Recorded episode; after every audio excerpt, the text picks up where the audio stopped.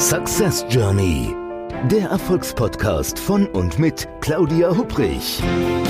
Damit Sie verstehen, warum manche Menschen anscheinend mühelos ihr Ziel erreichen, während andere noch mit mächtigen Stolpersteinen kämpfen.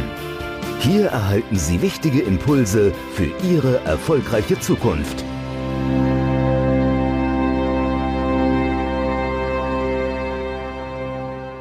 Hallo, schön, dass Sie da sind. Mein Name ist Claudia Hupprich und ich freue mich sehr, dass Sie wieder mit dabei sind. Diesmal zur 19. Episode der Podcast-Reihe Success Journey, dem Podcast mit den richtigen Impulsen, damit Sie Ihre Ziele erreichen und in Führung gehen.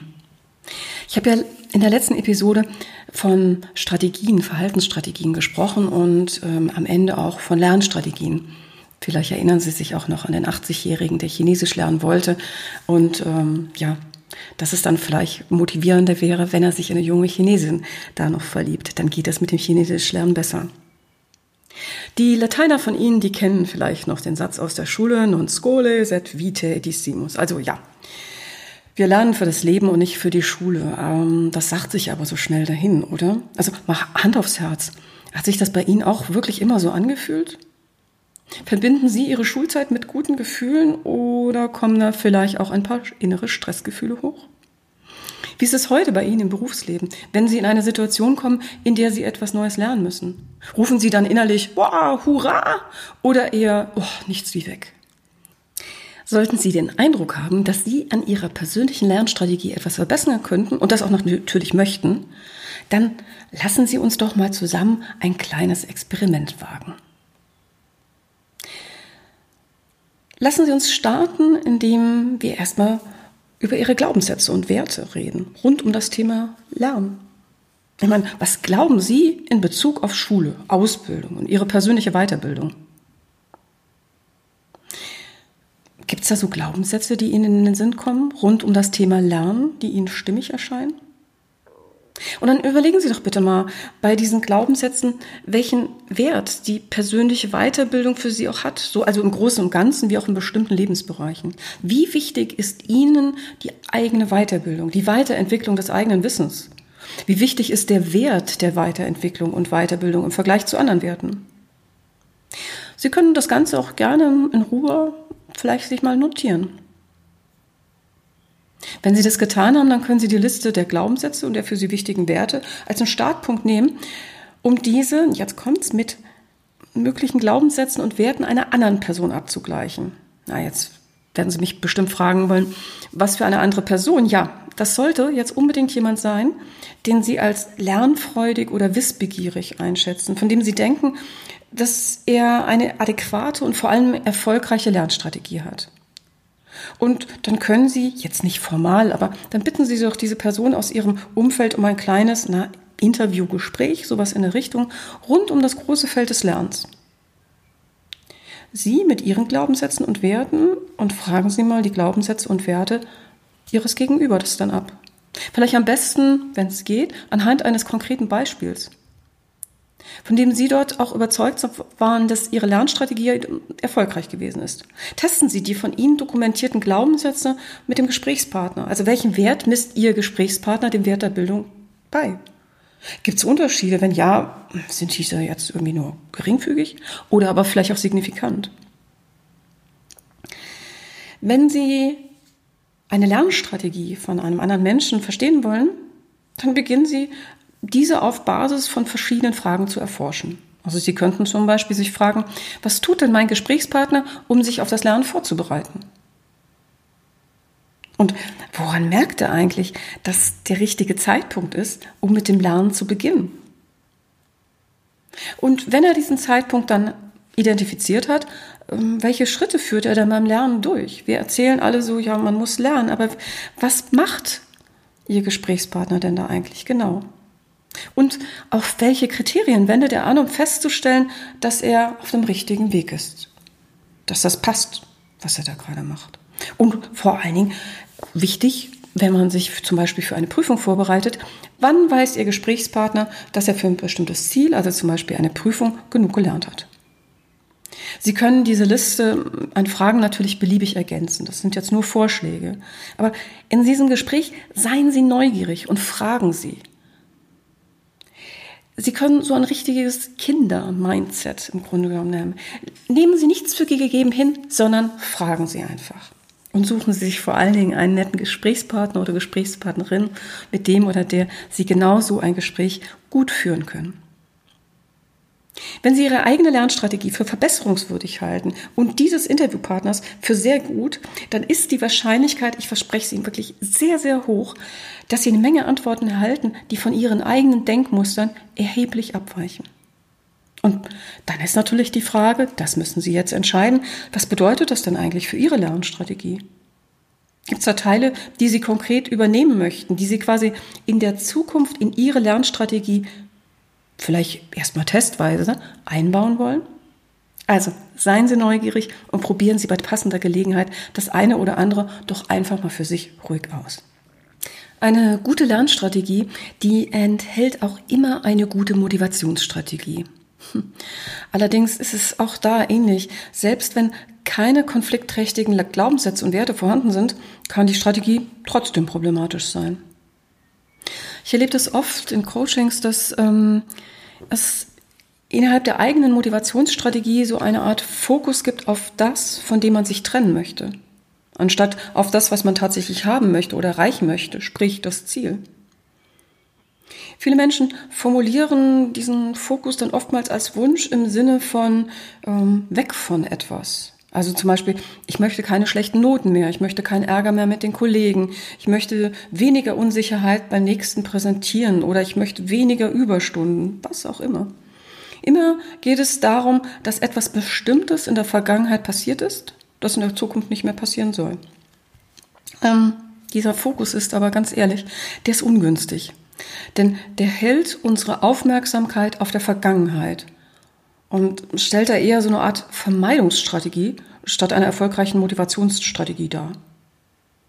Wesentlich motivierender ist es, wenn Sie Ihr jeweiliges Ziel positiv formulieren, und zwar im Sinne eines hin zu etwas, hin zu einem bestimmten Ziel. Ich mache dazu mal ein konkretes Beispiel. Ich habe vor ein paar Jahren mit Frau Müller zusammenarbeiten dürfen. Frau Müller heißt natürlich wieder ganz anders im wirklichen Leben, aber sie ist Pharmakologin bei einem internationalen Unternehmen. Und sie liebte damals, das sagte sie immer wieder in den Gesprächen, sie liebte ihren Beruf und sie fand auch ihr aktuelles Forschungsgebiet spannend und ging mit viel Begeisterung, so schien es mir, ihrer Tätigkeit nach. Ja, es gab nur eine Ausnahme, also quasi ein Bereich ihrer Arbeit, der sie total unter Stress setzte, wieder und wieder. So als Pharmakologin musste sie nämlich gelegentlich auch aktuelle Forschungsergebnisse präsentieren.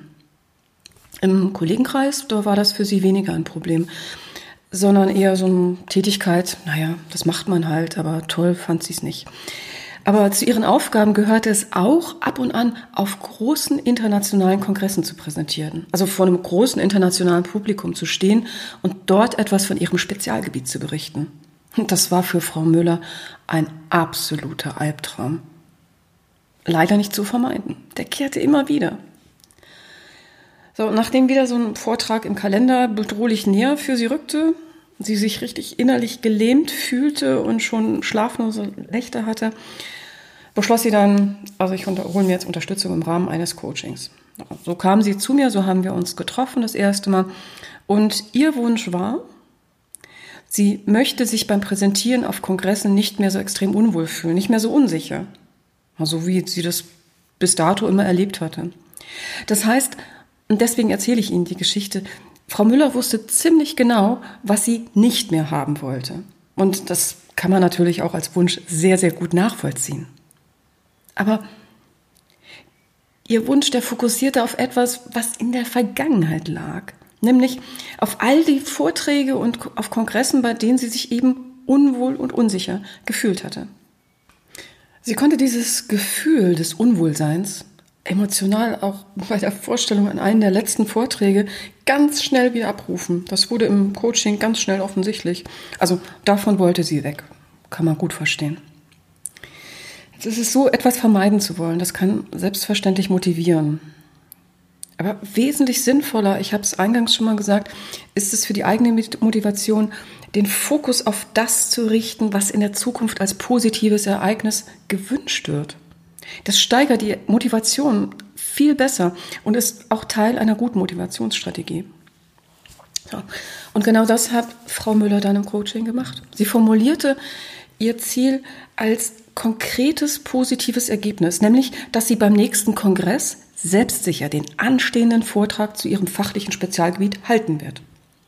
Und so wurde aus ihrer ursprünglichen Motivationsstrategie des Weg von etwas, also weg von diesem Unwohlsein, jetzt nun ein positiv formuliertes Ergebnis, eine Strategie, die die innere Motivation auf das Positive hinlenkte.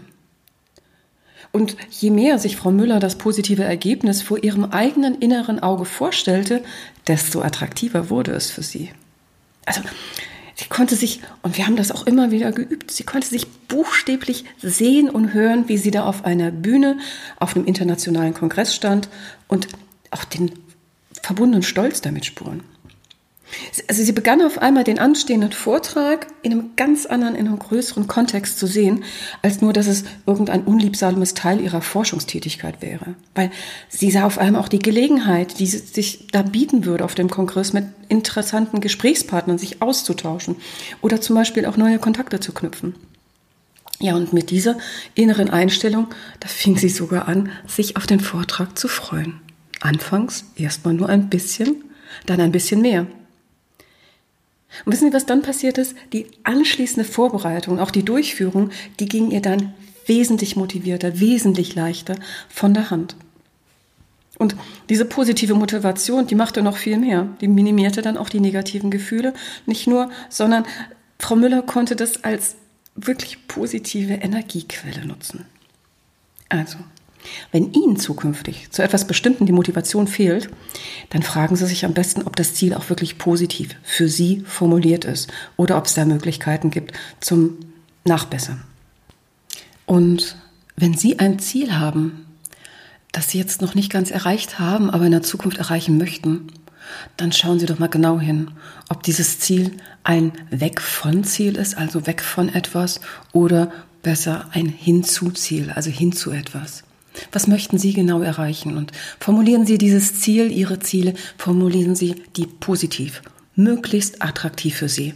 Dann wird es leichter mit der Zielerreichung. Und dabei wünsche ich Ihnen viel Erfolg und viel Spaß. Bleiben Sie mir gewogen. Ich hoffe, dass wir uns demnächst wieder hören. Bis dann, Ihre Claudia Hupprich. Success Journey. Der Erfolgspodcast von und mit Claudia Hupprich. Claudia Hupprich ist Managementberaterin, Business Coach und Managing Partner von Consulting at Work. Sie berät seit mehr als 20 Jahren Menschen und Unternehmen, die sich entweder in Veränderungsprozessen befinden oder sich in solchen befinden wollen. In ihren Vorträgen, Coachings und Workshops gibt sie Impulse für mehr Klarheit, Motivation und Umsetzungskompetenz, damit sie das kleine oder große Stück Veränderung erreichen, welches sie sich wünschen. Und kostenlose Impulse, wie Sie an Ihr Ziel gelangen, finden Sie auch unter www.claudia-hupprich.com. Schauen Sie gleich vorbei.